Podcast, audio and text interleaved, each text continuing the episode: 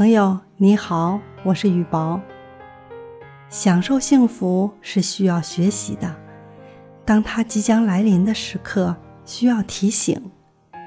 人可以自然而然地学会感官的享乐，却无法天生地掌握幸福的韵律。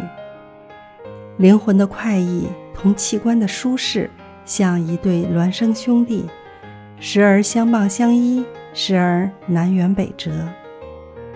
幸福是一种心灵的震颤，它像会倾听音乐的耳朵一样，需要不断的训练。